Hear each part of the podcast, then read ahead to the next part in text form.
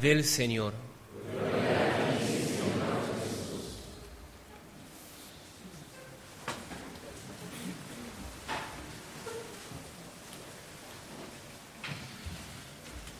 Hoy entramos, acá una persona me está haciendo una seña que se me está por caer la estola, no se va a caer.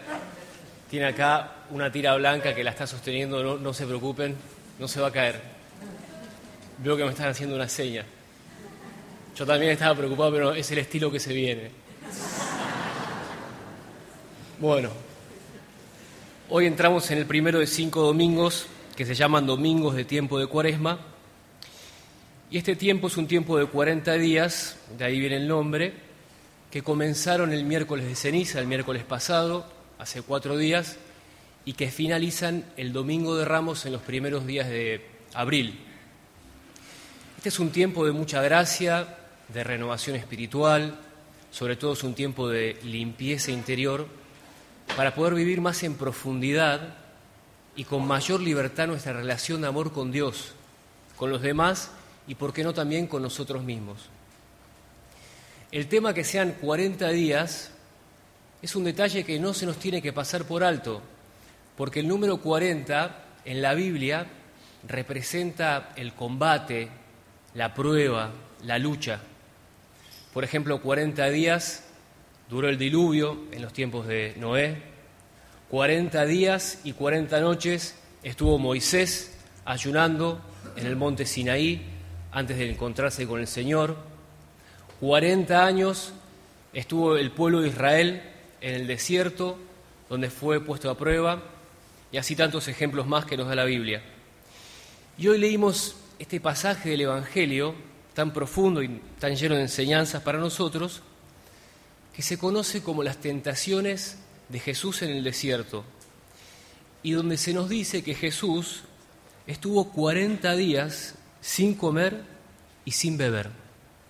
Esto es, estuvo en la prueba, estuvo en la batalla, estuvo combatiendo contra el tentador y contra las tentaciones.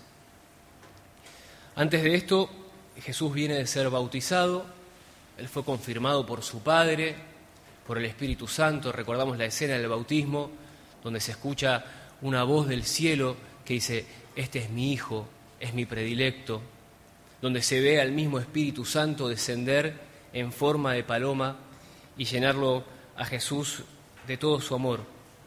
Y dice la palabra de Dios luego de esto, Jesús fue llevado por el Espíritu al desierto para ser tentado por el demonio. Y acá comenzó la lucha, comenzó la batalla. Jesús fue en todo, en todo, igual a nosotros, menos en el pecado. Entonces, si Jesús fue tentado, nosotros vamos a ser, y de hecho somos tentados. No hay que tener miedo a las tentaciones, están, hay que saberlo, es sano aceptarlo, y siempre las va a haber. Hubo un santo que decía que ciertas tentaciones las vamos a tener incluso 20 minutos después de que nos muramos, o algo así, o algo parecido, decía este hombre. Entonces no hay que temer a las tentaciones, pero sí hay que luchar, como Jesús lo hizo. Dice el libro de Job, combate, lucha, batalla, es la vida del hombre sobre esta tierra. Y nos guste o no, esto es así. No es todo el tiempo así, pero una dimensión importante de nuestra vida es así. Hay luchas y vamos a ser tentados. Y Jesús nos enseña hoy y nos muestra que tenemos que luchar, que tenemos que combatir. En otra ocasión, Jesús le dijo a sus discípulos, he hecho esto para que ustedes hagan lo mismo que yo. Y esas palabras se pueden aplicar a esta lectura. He luchado para que ustedes también luchen. Y dice San Agustín, Cristo hubiera podido haber impedido ser tentado. Él era Dios, Hubiera podido haber impedido ser tentado. Pero dice que de haber sido así, nosotros no hubiéramos aprendido a luchar, no hubiéramos aprendido a vencerla. Y dice San Pedro, el gran apóstol y el gran amigo de Jesucristo, en una carta, Cristo padeció por nosotros, y nos dejó ejemplo, a fin de que sigamos sus huellas. Así que vamos a seguir sus huellas y vamos, vamos a profundizar un poco más en esta dimensión de la lucha contra las tentaciones. Muchos años atrás conocí a un joven que estudiaba dos carreras, estudiaba abogacía, filosofía, tocaba el violín, tenía muchos talentos, era muy capaz, era muy inteligente, pero luchaba con ciertas distracciones en el estudio. A él le costaba mucho no distraerse mientras estudiaba mirando televisión. Imagino que el símil de hoy serán eh, las series y, y, esas cosas, ¿no? Esto fue hace 12 años atrás. Cuestión que este joven luchaba, luchaba, pero iba perdiendo terreno y verdaderamente se le estaba empezando a complicar todo el tema de sus estudios. Intentaba cambiar de lugar, se iba a su cuarto, cerraba la puerta, pero después volvía al sillón donde estaba la televisión y caía. Estudiaba en horarios donde había programas que a él no le interesaban, pero caía una y otra vez. Iba probando diferentes estrategias, pero siempre caía en la tentación. Un día me lo encontré, le pregunté cómo andaba, me dijo que estaba muy bien, que estaba muy contento, que ya no tenía esas batallas del estudio, que le estaba yendo muy bien y demás. Entonces le pregunté que cómo había hecho. Me dijo, mira, un día antes de estudiar hice una oración. Empecé a estudiar. A los 15 minutos me fue al sillón a mirar televisión, me dice. Mira, bueno, apagué la televisión. Volví a estudiar. A los 15 minutos, al ratito, volví a mirar televisión. Entonces no solamente la apagué, me dice, sino que desenchufó el cable como un signo. Está, lo desenchufo. Y me puse a estudiar. Al ratito de vuelta estaba frente al televisor. Entonces desenchufó el cable, fue a buscar una tijera y corté el cable. Se acabó la tentación. Hizo eso, ni más ni menos. Cortó el cable, asunto solucionado y se puso a estudiar.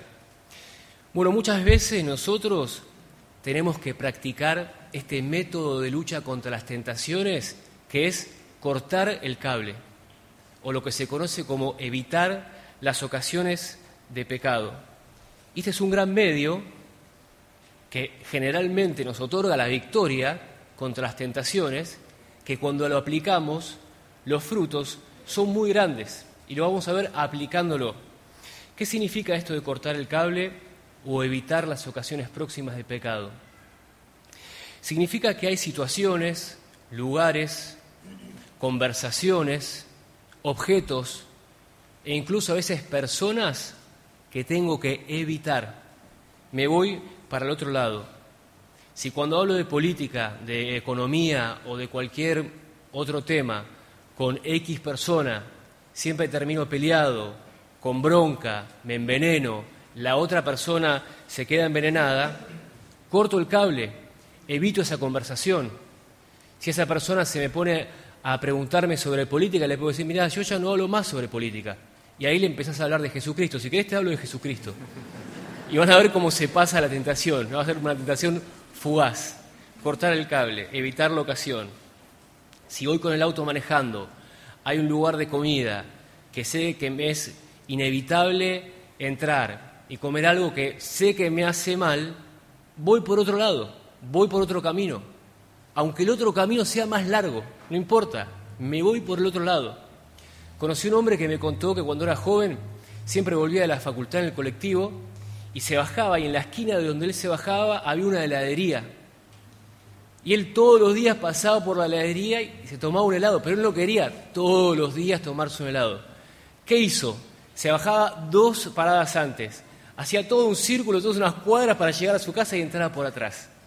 Evitaba la ocasión, iba por otro camino.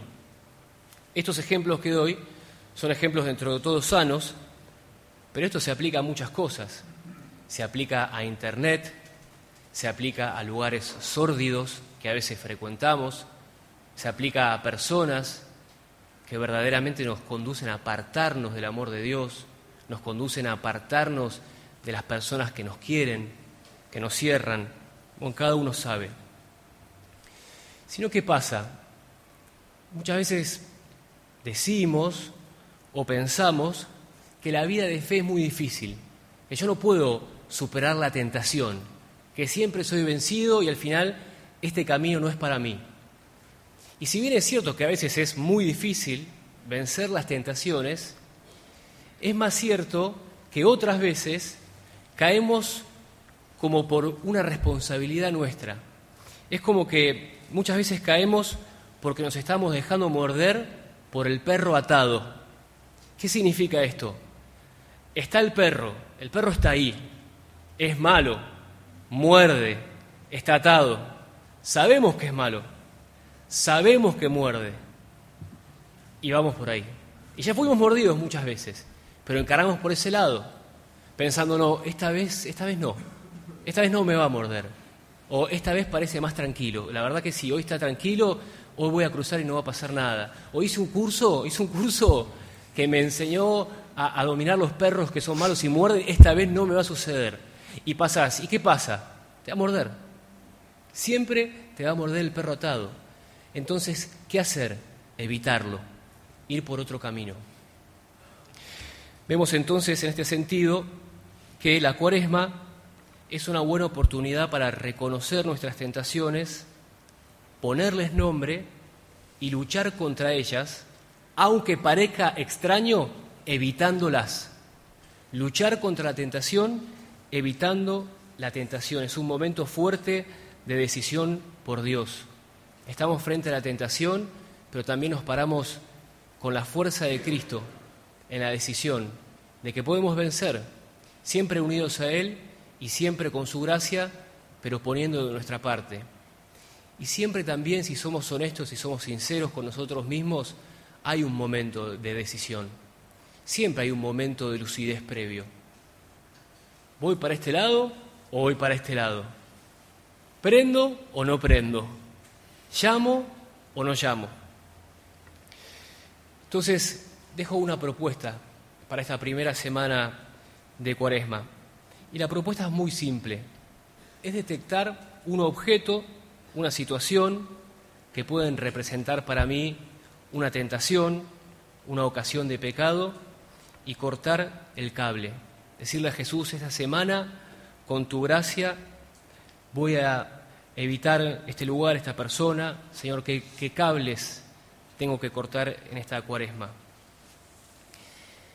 Y esto de evitar, y si se quiere ir por otro camino, puede parecer como un signo de debilidad, pero no lo es, es todo lo contrario.